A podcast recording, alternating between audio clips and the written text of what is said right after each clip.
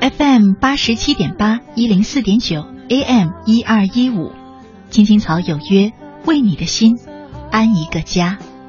收音机前的听众朋友们，草家的家人们，大家晚上好，欢迎准时走进由中央人民广播电台华夏之声为你带来的《青青草有约》，我是你的朋友乐西，在遥远的首都北京向你送去夜晚的问候。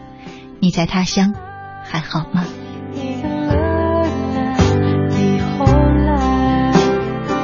今天呢是二零一五年的八月三十号，是星期日，和大家一起走进草家每周日的身边的故事。呃，照例呢，我们是在这个板块听草家的朋友们通过报名乐西热线来向我们讲述自己的心情与故事。那今天走进我们节目的第一位朋友呢，是一位女孩。他对人很热情，对人很真诚，很善良。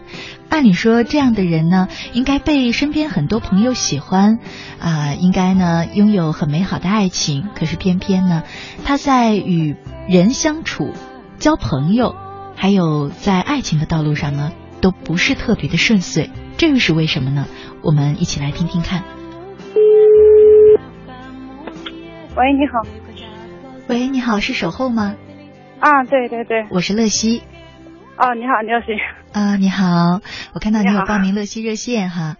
啊，对对对。嗯，有什么想跟我聊的呢？哦，就是聊我现在啊，我爸生病了。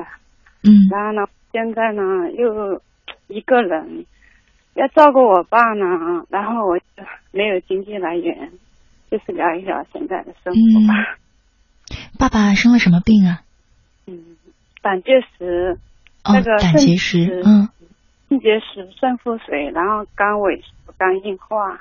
哇，嗯，这就是说这么多病是一块儿得的是吗？啊，对对对。哦，所以确实是很需要人照顾哈。嗯，对。嗯。现在，哎，我不知道该怎么办。嗯。就是想找你聊一聊吧。所以妈妈是。已经过世了。嗯，对。嗯，他已经已经在天堂了。嗯嗯，家里也没有其他的兄弟姐妹了。嗯，没有，就我跟他。这个是我的继父。哦，这是你的继父啊。啊，对对对。哦。所以继父他也没有亲生的子女。嗯，没有，就我妈妈。嗯，带着我一个，然后跟他，他之前也没结过婚。哦，这样的，他这边没有小孩。哦，所以现在等于只有你是唯一能照顾他的人，是吧？嗯，对。然后他有我继父那边也有兄弟姐妹，但是呢，他们就像嗯，就他们的意思就叫我放弃治疗，就是不要带他去医院，然后我就不肯。所以他们就不来帮我。哦，所以你跟继父的感情是特别好，是吧？嗯，一般般吧。一般般。嗯，因为虽然是我继父，他不管怎么说，我妈妈嫁给他了，我叫了他一声爸爸。我既然知道他有病了，我肯定都要去照顾他，对吧？嗯。带他去看这些，然后我姑姑他们就不认为，很怕我会问他们谢谢。嗯，就是说，就是哎，他已经年纪这么大了，你带他去干嘛呢？要花这么多钱，怎么怎么之类？也许可能他们是为了我好吧，但是我就没有，我没有那样子做，我把他带去医院了。这一次他是第二次病，第二次生病。一二年的时候他已经也病了一次，嗯，然后我也把他带到医院去，就是他在医院，嗯，那个时候是尿结石。在医院里面住院十多天，我二十四个小时都是我一个人照顾他。嗯，就感觉到好累吧。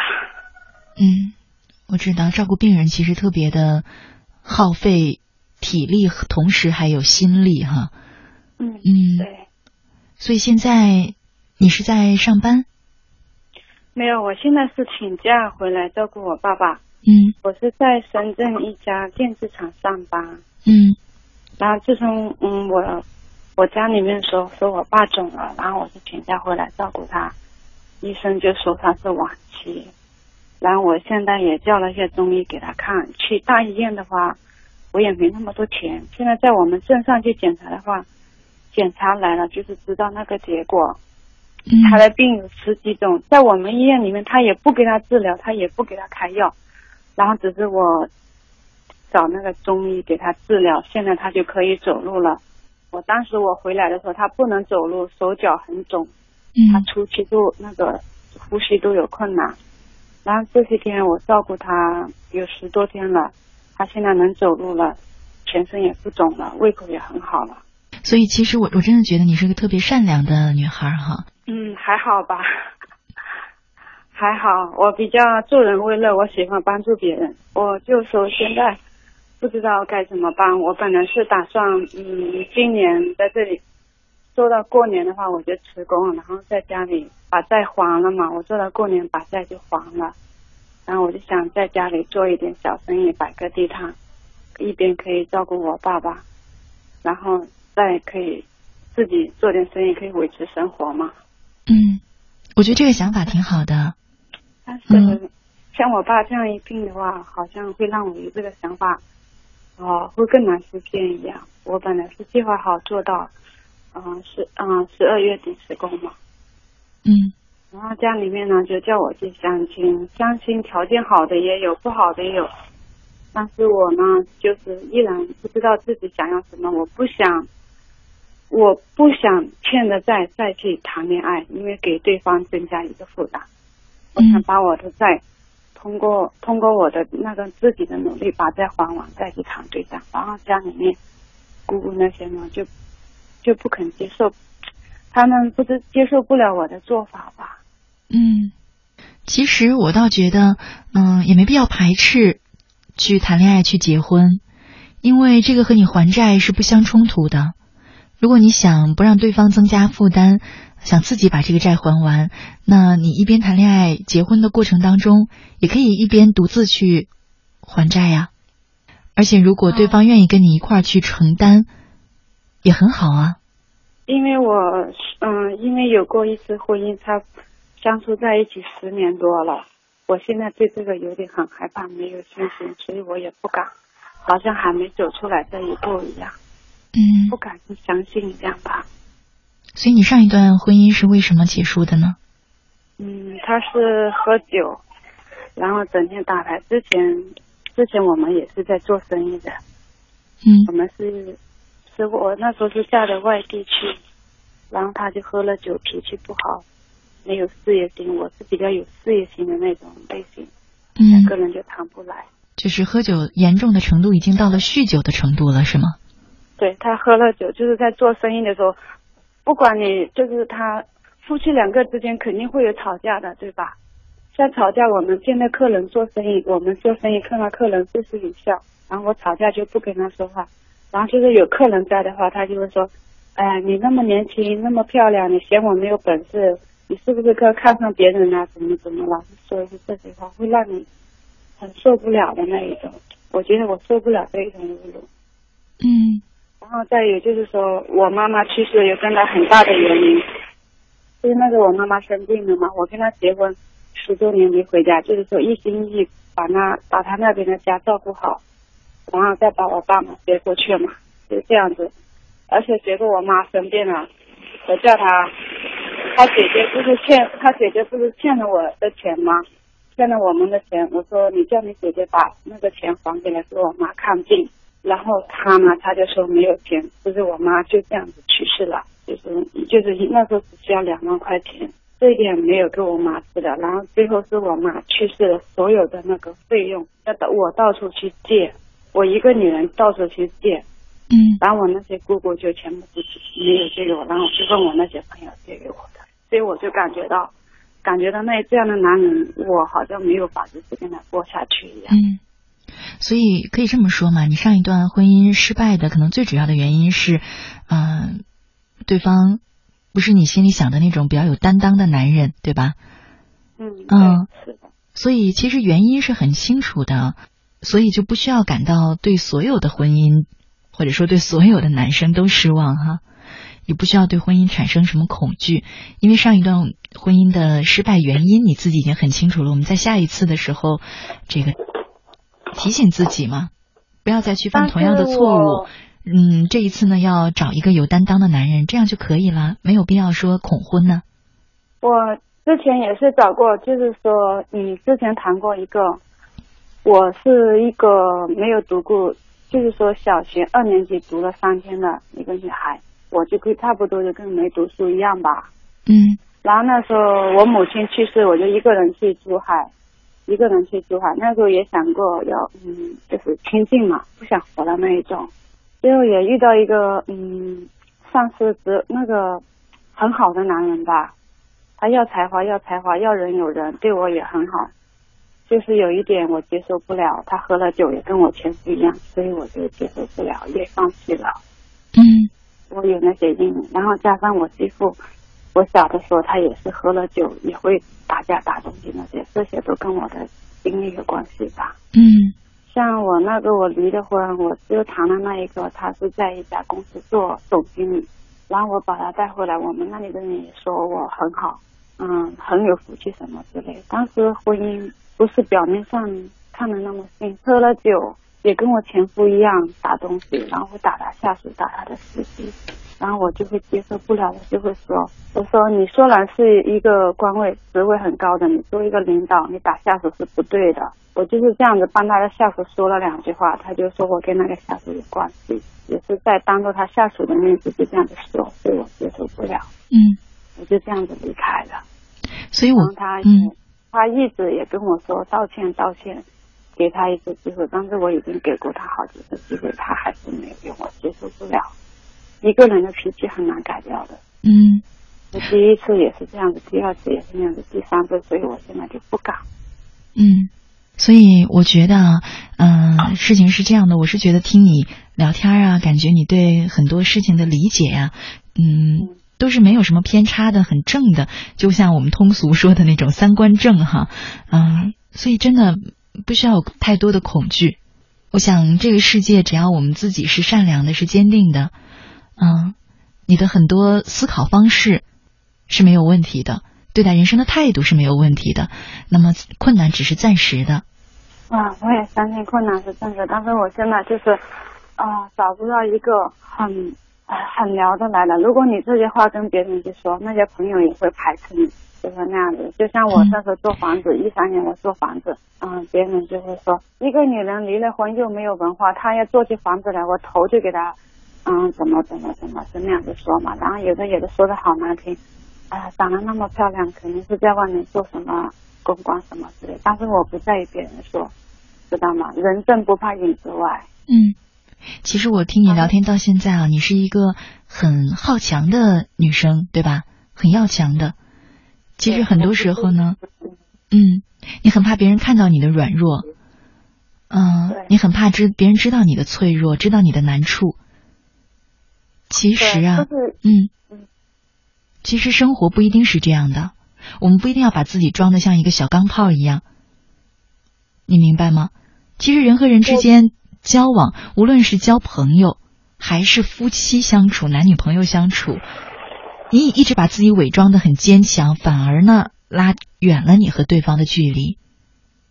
你知道吗？我是这样子的，我之前很信任几个朋友，你知道吗？我这个人就是交一个朋友，就会一心一意的很相信他，很在乎他，就把他一心一意把他当好朋友看。但是他呢，他我那些朋友好多都是把我，就是有一种利用的那种，但是我不会那，我不是那样的人，你知道吗？我就会慢慢的，因为我就会很相信他，把这个事情告诉他，对吧？然后嗯，他刚开始是觉得你。玩的好好，然后最后呢就会有种排斥的看你，所以我现在也不善于交朋友，我就觉得对他们的好，好像嗯，我也不知道怎么去说，但是我也不善于去别人说，就是别人的好与不好，我不会去说的，就是朋友之间都会去包容。其实呢，我就劝你哈，他们他们就会那一种，反正就会有一种排斥你的话，表面上一套，背后一套。虽然是他没有跟我说，但是我能感觉得到，但是我不会说的出来。嗯，他现在说话那一种，就是能听得出来。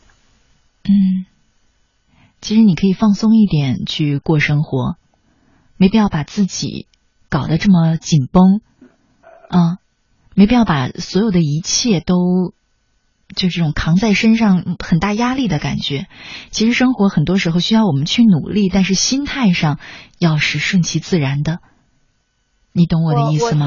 可能也要少一点自己内心的敏感，嗯，而是真真正正做到不那么介意别人的说法，而不是说啊一直跟自己说我不介意，我不介意，其实心里敏感脆弱的要死，那还是会很累的。生活有很多重担需要我们去扛，但是呢，我们的心态要放松。但是有的时候听到会很难受的。他们像那有些人，就像我在一些上班同事，我就会跟他说，我很诚实的跟他们说，哎，阿姨你结婚了没有？我很诚实的说，我把他当成了，我说我离婚了。然后哦，你就说应该就把他当成，他马上就说，哎呀，离婚肯定后面，因为我是在公，在我那个上班，领导是很尊重我的，是那样的。然后他们就会说，哎呀，我跟领导。有什么关系什么之类，就说离婚啊，嗯，怎么怎么会就这样子说？但是我更多的是忍耐，我不会跟他们吵，也不会跟他们争这些之类。嗯，我就是个这样的人。嗯，其实我还是那句话，这就跟你结婚一样，我们会不会遇人不淑呢？很有可能会啊，这再明智的人都可能会有这种遇人不淑的情况发生，但是不代表我们遇到一个不是良人。我们就认为后面再也遇不到了。交朋友也是这样的，可能你身边有十个人、二十个人、三十个人，这当中呢，有那么五个、十个都是你合不来的、处不来的，但也总归还会有几个是你能处得来的。你放松的去对待这些，没有必要刻意的想着我一定要跟谁去做那种特别亲密的朋友啊，一定要跟谁就。变成夫妻关系，我们要以婚姻为基础的去谈。其实很多时候，你放松下来，放松下来，让自己先放松下来，这样的你身边的人也会对你放松下来。啊，我不知道，好像我看起来像很像我在外面的话，嗯，有好多朋友，但是我真正的朋友只有一个，就会那样子。我这么多年就有一个两个朋友，嗯。我这个人比较重于感情，也有什么就说什么，说话也比较直接。我本来是像像我跟我爸一样，虽然他不是我亲生的，我说话他耳朵听不到嘛。然后我他不吃药，我会说他呀，我会凶他呀。我说你不吃药怎么行呢？怎么怎么？然后别人就会说，啊不理解的，就是说我虐待我老爸，就像我老爸现在那个拉尿啊。嗯，上上厕所这些都不方便，都是我在服侍他，对吧？我本来也想很想去放松放松，更多的是来自压力。特别是我爸，特别是我爸，然后这个人很固执，很固执。嗯。唉，我也不知道怎么去说了。现在我可以理解哈。现在更多的是选择沉默。嗯。我可以理解你，可能你的从小到大的生活环境的原因，哈让你变得这样，嗯，比较紧绷。同时呢，又很好强、很好胜。其实呢，真的，你放松下来，你把自己当成一个正常的人。其实乐西，我跟你说，其实我不是一个很要强的女孩。嗯。我很想找一个，嗯，能给我挑挑水。我现在就是一个人挑水嘛，就整个家都给我挑起来嘛。我很想找一个他能读懂我的，嗯，可是呢，我跟你讲啊，没有人会在你自己不翻开你这本书的情况下能读懂你的，你懂我的意思吗？我懂，当时你自己的心没有打开，别人是走不进你的心里的，这是第一点。第二点，当你自己把自己变得像一个小钢炮一样，别人觉得你也不需要他的帮助，你懂我的意思吗？懂。嗯，我想你。一定要先放轻松，让自己放轻松，打开心扉，对待身边的人，对待这个世界，那样你才能够迎接到你想要的那些朋友也好，男朋友也好。我们不是说吗？把自己的生活过好，别人才想要参与进来。这个生活过好，有的时候不是说物质好不好，或者说负担重不重，而是你的生活状态是什么样的。如果别人觉得你每天都是苦大仇深的啊，绷得很紧，一副要上战场作战的样子，那谁会愿意跟你生活在一起呢？对吗？哦，我是两嗯两性人，两类性格的。但是我这一种压力，对方那些朋友是完全看不到的。那因为你没有打开，让别人看到啊。我我不会让别人看到的，就像我上班每天嘻嘻哈哈的，我都会不会让别人看到。嗯，所以这就是你很大的一个矛盾了。你又希望呢，能够与人去相处，能够有人理解你，能够有人和你心灵相通。一方面呢，你又不打开自己的心，这是很矛盾的，你知道吗？有些人他是这样，他封锁自己的心，他可能本身也不太需要。与别人相处，这世界上是有那么一种人，他天赋异禀，他一个人活在自己的世界很好。有很多那种天才型的艺术家，他们就是这样的。但对于我们可能一般的，通常来讲哈，大部分人都是需要这种与外界去沟通、去了解、去建立深入的亲密关系的这么一个需要。一般人是有的，你也有，看得出来你有非常强烈的这样的需要。那。既然有，你就要学会去打开自己的心扉。这种打开不是说好，我把我的什么事情都告诉你，我把我的隐私都告诉你，不是这个意思，而是你放松下来，正常的去表达，表达你的需要，表达你的感受，你明白吗？嗯，明白。嗯，其实与人相处呢，也是要学的。像你讲的，可能你是那种典型的刀子嘴豆腐心的人，对吧？嗯，对，我是那样的。但是你要知道，这样的人是最难相处的一种人。其实，为什么呢？因为其实啊，你意识不到，你很多的付出，你很多的对人家的好，就是因为你这张刀子嘴被抹杀掉了。你懂我的意思吗？我懂。我之前，嗯，我跟你说，像我之前救过一个人，对吧？嗯。两次吵架。就像我之前有一个同事嘛，很好，就上班的同事，她跟她老公吵架了，然后我也只是说好心去劝她，叫她不要去自杀什么之类的，叫她去我家里，去我家里住，然后最后她就到我那里拿刀自杀，吃洗衣粉之类，最后我把她救回来了，救过来第一句就是说，嗯，我叫阿英嘛，对吧？她说阿英，你不应该救我。我说我没有说是应该不应该，但是你的命不是韭菜根。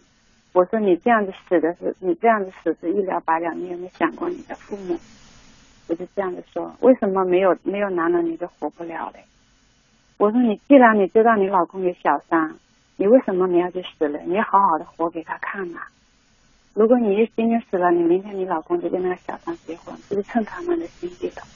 我就这样子跟他说。可能是我表达的方式不一样吧，我就说你的命又不是韭菜根，我说为什么死你死了能再活嘛？就这样说他一句，然后救了他，我说了他这一句话，他就说我不应该救他，然后我救他的那个费用，嗯，也没有是我出的，还没有还给我。第二天他就走了，也没有说一句谢谢，就是因为我说过这句话，他接受不了。嗯。所以我跟你讲呢，很多时候，嗯，你的付出，所谓的豆腐心，可能呢能换来别人的感谢，对吧？但是刀子嘴是让人不喜爱的。你听我讲完，刀子嘴是让人不喜爱的。也就是说，你的付出只能换来感谢，而换不出喜爱。你明白我的意思吗？换不来别人对你的爱和喜欢。我们不会因为感谢而愿意和一个人相处。我们只会因为喜欢一个人、爱一个人，在他身边舒服、开心、快乐，我们才会愿意跟他相处。所以呢，你要提醒自己，要做一个，如果啊，你愿意和别人好好相处，如果你有渴望交朋友和建立深入关系的这样一个需求，那么你就要做一个让别人喜欢你，而不是感谢你还讨厌你这样的人。明白我的意思吗？嗯，明白。你放松下来就好了，好不好？放松下来，然后呢，多去注意别人的感受，不要一味的只是关注自己的感受。很多时候，你以为你你帮助别人了，其实你没有关注别人的感受。感受，明白我的意思吗？不要用你以为帮助别人的方式去帮助他们。不要用你以为别人想什么的方式去揣度别人的感受。明白我的意思吧？嗯。你尝试去在意别人的感受，别人慢慢的也会在意你的感受。很多深入的关系沟通就是这样建立起来的，好吗？嗯嗯好的，放松下来生活，然后打开自己的心扉，多去关心别人，好不好？嗯，那就这样，谢谢你啊，嗯，谢谢不客气。嗯跟我聊天，我也学到很多东西，但是我经常都会听你的节目，如果十一点下班的话，我就会听同步的。谢谢你的支持，我也感受到了，跟你聊天也感受到你的善良。嗯，谢谢谢谢，好，那就这样，拜拜。拜拜。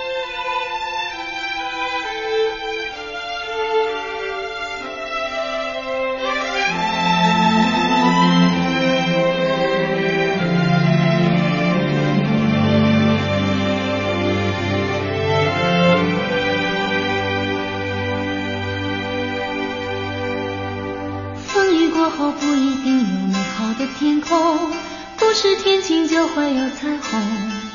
所以你一脸无辜，不代表你懵懂。不是所有感情都会有始有终，孤独尽头不一定惶恐。可生命总免不了最初的一阵痛。但愿你的眼睛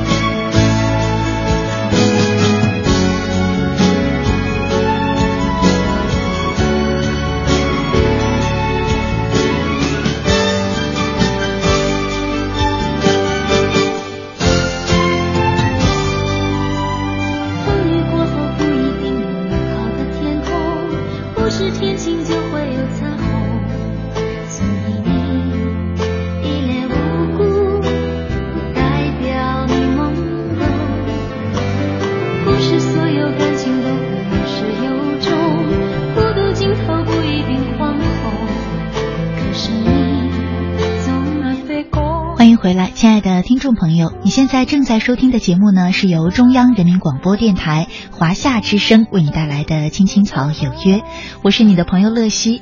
今天呢是周日，和大家一起走进的是草家每周日的身边的故事。我们在听草家的朋友们通过报名乐西热线向我们讲述的自己的故事与心情。那接下来呢，就让我们听今天第二位来这里讲述的朋友又有哪些故事要和我们分享。喂，喂，你好，是九又二分之一的幸福是吗？你们这是什么节目啊？啊，什么节目啊？我是乐西，你们这节目叫什么名字？叫什么？是哪个哪个电台的？青青草有约是你自己报名的呀？是我女儿，不是我。哦，嗨，那算了，好吧。你们这个节目健不健康？这是单单具体的是内容是什么？我想了解一下。你好，我们是中央人民广播电台的节目。这样子的吗？中央电视台的中央啊什么中央中央人民广播电台。中央人民广播电台。对，你稍等一下。好，喂，喂，你好，是九月二分之一的幸福是吧？啊，乐西姐，我听到你的声音，我好激动哦。啊刚才就是我妈妈嘛，啊就是因为我就是还没有成年，她就是有一些担心，啊我就是看那些不健康的东西，所以才那么问的，就不要介意啊。没关系啊。那你那你今年多大啊？我今年我今年十二了。哦，你这么小啊？嗯，乐西姐，其实呢，我就是一直有一个方面的问题，我真的就是觉得好迷茫啊，就是那种感觉。嗯，嗯就是我的父母，就是他们就分开了嘛。然后嗯我的爸爸呢，他今年年龄已经很大了，已经七十多岁了。然后我的妈妈呢，四十岁，他们就是年龄差距都是有些大的，你妈妈四十岁是吗？四十多岁了。哦，嗯。他们就是分开了，然后我妈妈就是她给我找了个继父嘛，哈，就是后来就是因为我后面在我现在就是在深圳，然后深圳你知道的，就是深圳城市很发达，然后这里上学学费也是比较贵的，我妈妈她没有那个能力负担我，她就是想问我，就是想带我回她的老家上学，嗯但是我的爸爸呢，他是个香港人，我妈妈就是想，一直都是想看看，如果我爸爸能把我带到香港去的话呢，就是让我去香港，他都是认为这样很好。但是露西姐，你知道吗？我的家庭真的很复杂，就是我爸爸总是那个什，总是感觉好像什么事情说话都不靠谱一样。就是我不知道他们那辈人的事情，但是我在我妈听我妈妈唠唠叨叨的叙述里，我能感觉到我爸爸对他承诺过很多都没有做到，我也不知道他到底能不能让我去香港，这些都是不知道的。然后，因为我已经上，我要开学加上六年级了，我如果我要回我妈妈老家的话，我就必须要六年级下册就要下六年级下册一定要回老家读才能考上重点高中，否则乡下的高中是不好的。我妈妈是这么认为的。嗯然后就是，但是我他又想，如果我爸爸能把我带去香港怎么办？我爸爸的关系又是不清不楚的，他他一会儿就是说可以把我搞到，可以让我去香港读书，一会儿又是说他年纪大了，已经管不了我了。嗯，你爸爸在那边还单身吗？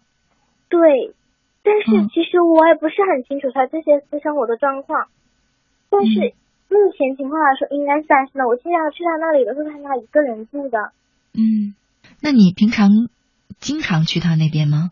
我原先就是有几次过波折。我原先我爸妈刚分开的时候，我是在我爸爸那边的，然后就后来因为我是我是女生嘛，然后我就觉得跟妈妈比较亲一点。我爸爸知道我以后一定会回到我妈妈那里去的，然后后来我跟我妈妈啊了，但是后来总是吵架嘛，因为我妈妈她就是想让我以后成才嘛，她就管我比较严。但是我爸爸以前我的家境就是他们没有分开的时候，我爸爸就是一向比较宠我，那我妈妈呢，她就不会宠我，所以他们经常就是因为我的事情吵架。后来分开了呢，我在他们两个间播着，但现在我还是住在我妈妈这边的。我经常每天下午午有空都会去看一下他的，他们住的不是很远。哦，你不是你在深圳，然后你经常过到香港去看你爸爸是吧？不是，他们住在深圳，我爸爸他没有带我去过香港，明白所以。我妈妈不太确定他能把我搞到香港去，他怕到时候他不能，我爸爸不能带我去香港，而老家那边已经没有学位了，那样子的话，那因为考如果考试过了，我就上不了重点高中了。但是因为我妈妈在老家，她生活的也不好，她原先就是听我爸的话才把我带到深圳，从她老家带到深圳来的。她在老家没有房子，所以她无依无靠的，就必须要现在一切都要做好打算，否则将来的话就就是不好走了。嗯，那你自己的想法呢？你内心最想回老家去，还是到香港去呀、我哪都不喜。哪都不喜欢啊，我想，我想让我爸爸妈妈再在一起。想让爸爸妈妈再在一起是吗？对呀、可是我知道他们那一代人事那些事情，我是左右不了的。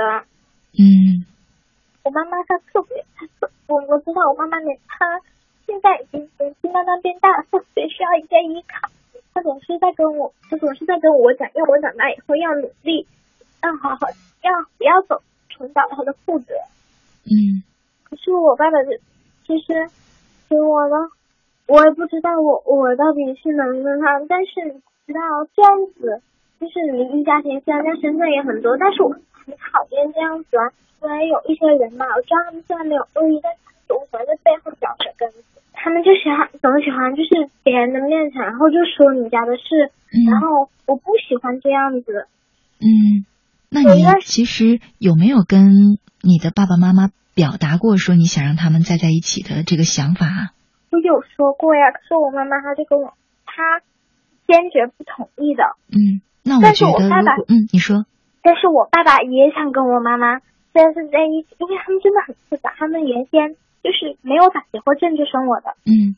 然后他们就是我妈妈就特别想有一个人给她依靠，然后她就需要，然后她就是现在给我讲的这个就是现在算她男朋友嘛，嗯她就要求在她家给她买一栋房子，嗯但是我妈妈就跟我爸爸这样要求说，如果能办到就和我爸在一起。可是我爸爸他就说也是那种模棱两可的答案，嗯就是说你要跟他复合，就是就是跟我爸在一起后，我爸就给他买房子。我妈说她就听了，她说我爸给她许过很多承诺，这个都没有，而且还是显得就是不相信的，他就就一口咬定就是说要给他买了房子，然后哦才能复合，就是这样子的。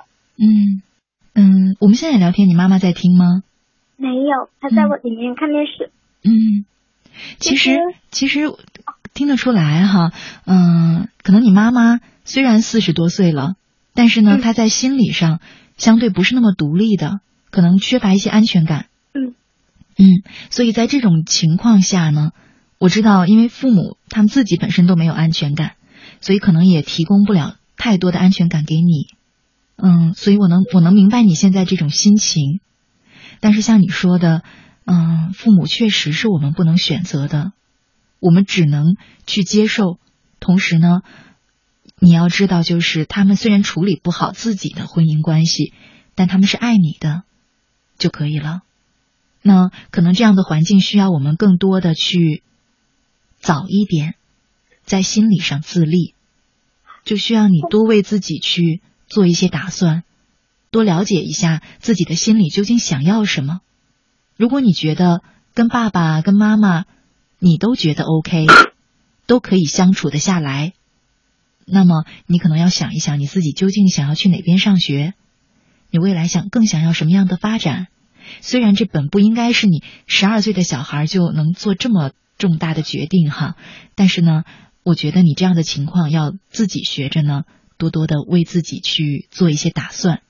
其实从某种程度上来讲，也未必不是一个好事儿，因为你会很小就学着如何去帮自己规划呀，如何去给自己自己给自己安全感呀。我觉得这些，嗯、从另外一个角度看呢，也是一种成长给你的很好的锻炼。谢谢，你知道吗？就是我觉得我现在的路就是只能跟我妈妈回老家了，因为我爸爸年纪很大了，上次嗯。妈妈去问他吃的时候，他自己都已经照顾不了。嗯。有一次本来是我我先在我爸爸那边住，还是比较稳定的嘛，然后就是就就是这个学期还没放假的时候，可嗯能三月份就是四五月份的时候嘛，然后可能就是我爸爸他突然就腿就很痛，然后他就就是已经痛的不行了，就不能走路了，然后他们就把我爸送都就送去香港，嗯，然后就去医院了，然后他到我妈妈这边住的，好。嗯我有时候很多时候都想带我去住，因为我知道，因为我知道我爸爸他以后很可能就，我很可能以后都会跟我妈回老家的，因为我爸爸他这种模棱两可的态度给不了我妈肯定答案，我妈肯定会为我另一个打算的。嗯是我妈妈就死活不同意，他还他还威胁我，他就跟我说，他说如果我回去了，他就不给我交学费了，因为我爸爸现在年龄大了，然后他会比较宠我，我想吃什么他都会给我做。我觉得我爸爸这一代人他也很，就是有时候他也很小孩子，他就就是管理不好自己的财力状况。就是从一二年级开始，我的所有学费都是我妈交的。嗯这种情况下，我就要听我妈的。其实我跟我妈相处的并不是，就是没有我和我爸同学那么融洽，因为我爸爸他是他的意思态度就是，只要我把作业写完了，一切都搞好了，学习考试考好了，好好好去学习就可，其他的事情他都不管我。我妈妈就比较严格了，她要求我学习全部都要背下去，就是，所以我们经常都会吵架呀什么的。嗯，那你有没有尝试着跟你妈妈沟通一下呢？说这样的话这样相处方式和他这样对你过于严格的要求，会让你压力有点大。你有呃跟他交流过吗？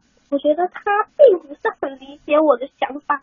嗯就是不理解小孩子的想法，就一味的拿大人的思想方式就是压在我身上。嗯因为我跟他就是，那个曾经聊过嘛，然后他就跟我说，压力就可以把它变成动力啊，就给我施加一点压力，我才会前进。嗯我感觉就是我就像那个陀螺，它不抽我就不转一样。嗯其实有时候我其实也是没办法对我好的，但是我很希望他能换一种方式，而不是而不是像现在这样子。嗯他其实我周围就是并非，然后还是很大的。我妈妈经常就是因为我是在我们班是中上水平嘛，但是我们班整体水平不好，我妈妈就很担心我嘛。嗯我们中我妈妈老家是四川，她那里就是考考语文和数学，那他们那里因为一般只学两科嘛，嗯所以基础比较打的扎实。我们现在学的很杂，所以基础不是很扎实，妈妈就很担心我。嗯然后就开，然后就开始，就是这个学校就开始更加严格的要求我。嗯，我知道，我真的特别理解，因为听得出来，刚才你妈妈和我聊天说的几句话，确实是可能她态度是比较强势一点的，是吧？对，嗯她就是希望我什么都按照她说的要求来做。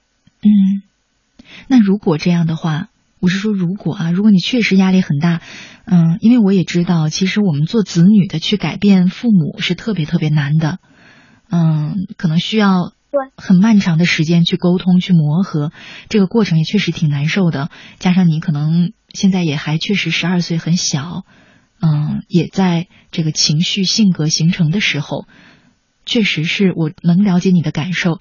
那你有没有想过，如果这样的话，你就选择和爸爸生活在一起？没有，我想去接受，你想去接受，这是你权衡之后的决定，是吧因？为我知道嗯我爸爸他年龄已经很大了，本来就是我妈陪在我妈陪在我身边的时间会更长一点，所以我必须去接受他，嗯，学会去接受等于说我的压力。嗯，等于说，嗯，你觉得爸爸确实照顾不了你了，是吧？对。嗯嗯，那我觉得，嗯，你说，但是他现在生活嘛，都是比较随便简单的，因为他就是身体状况很不好，原先就是原先的时候老嘛，然后他又有有糖尿病、高血压，然后一直都是每次发病的时候，他都不跟我说，然后他就自己躺在床上在那里挨，嗯，然后我就什么都不知道。那如果啊，我不知道你爸爸还有没有其他子女啊？没没有，只有你一个女儿了，是吧？对对嗯，那其实如果你们都走了的话，也没人照顾他了哈。对呀、我想，我的我妈妈跟我说，就是说我暑假了回来看我爸的，那时候你说这些事情是不一定的呀。说就是如果我暑假的时候我很忙啊什么的，嗯那错就错或者是我妈很忙，她不她没不能让我过来，那怎么办？就是我爸爸年龄那么大了，谁照顾他？嗯我爸他什么事情都喜欢自己挨。很小很小的时候，我就是这样子的。但是我觉得其实他其实是不是他不是想要你爱我，但是只是不懂得怎么表达他的爱而已。嗯嗯，其实真的，乐西姐特别明白你的感受。嗯，但是我还是那句话，可能第一，父母确实是我们选择不了；第二呢，就是他们尽管处理不好自己的关系，可能也是因为他们爱的能力不是那么的好，嗯但是他们都是爱你的。嗯嗯，再来呢，就是许多时候呢，可能你虽然小，但是也不妨尝试着去理解妈妈，她为什么会这么强势，为什么会对你要求这么严。因为他我觉得不想我嗯重蹈他以前走过的路，因为就是我妈妈她小时候就是成绩不好，他们家里四个兄弟姐妹，最后只有他一个人上了，只有他一个人没有考上，就是县里的高中，他那个时候乡下只有一个高中，那个时候就是初中，就是那个时候就是大学不好，结果她初中上完以后就辍学，就没有再上。嗯他就是不想我重蹈他这种覆辙，所以才所以才这样子要求我的。嗯，所以你还是能理解的哈。对，嗯，我真的觉得你你特别善解人意。嗯，我我想啊，就通过这种理解，可能你会更容易接受一点，对吧？对。嗯我现在因为就是以前嘛，就是和我爸爸在一起时间住在一起时间久了，其实我的自控能力其实也是不是很好，然后就是养成了一些坏毛病，比如说习惯和他比，比方和他什么事情都和他比一下，就是尝试着每天骂我的时候尽量不出声，嗯就希望慢慢的、慢慢的能够完完全全接受他对我的教育方式。嗯希望就是这样子的话，我以后可能能够让我的未来变得好一点。嗯嗯，我觉得你这样想真的真的很对。当然了，我们比较理想的这个局面啊，是妈妈有一天能够改变她这个强势的风格哈，嗯，因为她可能意识不到，她这样强势会给你造成很大的压力，会影响你的情绪。她只是希望自己的女儿能够优秀，能够好。那我想，既然你能理解妈妈呢，啊，你可以一方面缓解一下她的这种压力哈，一方面呢，也确实可以自己去想办法化解一下自己的压力，比方说参加一些体育运动啊，对吧？啊，比方说多读一些书啊。其实你不知道，读书是特别好的化解压力的方式其。实，其实就是我以后六年级的时候，我妈就是不打算让我阅读课外书了。就是我读的书时间就是太有点太，在他认为来说是比较长，就是比较多的。嗯是因为我就是特别喜欢看一些，就是像就是像吴美珍呐、然后卞子他们写的那就是现在这种书，我觉得是这种书是比较适合我。他就觉得我上六年级的时候应该多看一点课，就是看多看一点作文书。所以他是在他未来的打算里，我六年级是不能看课外书的。嗯，其实你也可以不妨啊，虽然可能有一点难哈，对你六年级来说，你也不妨看一些经典的作品呀。这样呢，既能提高你的写作水平，是吧？也能够让你更加变得啊、在思想上独立起来、优秀起来嗯，对吧？可以长一些嗯见识，所以不妨去读一些名著。嗯其实我也看过一些呀，比如说《钢铁是怎样炼成的》嗯名人传》，嗯还有，嗯，就是那个，还有就是那个他们搜集的那些绿叶，让我们记住一些文学作品的那些诗集呀，嗯这些我都是有看的。我妈妈她就比较支持我看，她原先就是比较支持我看这方面的书。嗯她未来她说我六年级就是应该多看一点作文书，嗯作文就是那种作文书，她认为我是写作能力可能是还不够好。嗯，其实你也可以跟他讲啊，我们多看一些名著，多吸收一些营养，啊、对自己写作打开思路啊，还有对以后的人生发展啊，都是很有好处的。其实可以尝试着慢慢跟妈妈沟通，因为你们之间有一个很好的基础，就是爱嘛，对吧？只要有爱支撑着，其实虽然这个过程很长很慢，但是并不是说完全没有办法沟通，对吧？我想，其实你只要能够真的去感受到妈妈对你的爱，也明白他为什么会这样严格要求你，也明白他自己可能因为曾经受过很多挫折，造成了他现在不得不把自己变得很强势，同时又缺少安全感。嗯，所以你会发现，其实，嗯，可能你也会更心疼他一些，对吧？更去理解他一些。虽然对你这个年龄来说有一点沉重，但是我真的要跟你说，有些时候啊，很多事情都是双面的。从另外一个角度来讲，至少我跟你聊天到现在，你有同龄的小孩子没有的这种成熟和善解人意，所以这也都是其实命运赐予给你的，虽然是磨练，可也是礼物。其实我小时候就是我周围的成长环境也不是很好。嗯我就是我很小的时候，我就要小时候就是感情交朋友开始，我就要学会多为朋友考虑一些，因为我小时候是我第一个交的朋友嘛，幼儿园同学嘛，我就是脾气特别不好，我就生气，然后我就要总站在他的位置，因为他有个弟弟嘛，然后就经常很生气，我玩的时候我就经常生气，我就要站在他的角度，他想一想，想一想，呃，想一想怎么样安慰他，然嗯后慢慢的就觉得，就形成了这种习惯。然后其实我周围的朋友一直都是这样子的，我都总是要去变换角度为他们多想一下，然后才能让我们的友谊显得更融洽一点。嗯然后慢慢慢慢的、慢慢的，我就是，其实我一开始还是也是觉得不是特别理解父母的，是觉得我妈妈她实在是太强势，但是我父母她觉得她对我其实管理很严，但是在我我我看到很多书籍里面很多关于妈妈就小说里面来说，就是妈妈她是爱我的，他也是为我的未来做打算。嗯，我觉得你这样想真的很棒。